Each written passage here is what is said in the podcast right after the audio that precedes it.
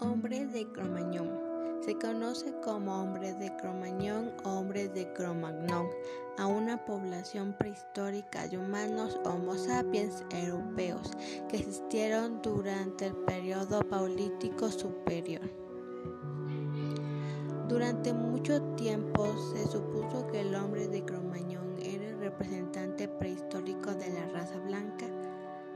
Se lo consideraban uno de los tres tipos primitivos de la humanidad, junto al hombre de Grimaldi, raza negra o negroide, y al hombre de Chancelade, raza amarilla o mongoloide. Sin embargo, esta teoría es errónea y ha sido abandonada por historiadores o paleontólogos en la actualidad.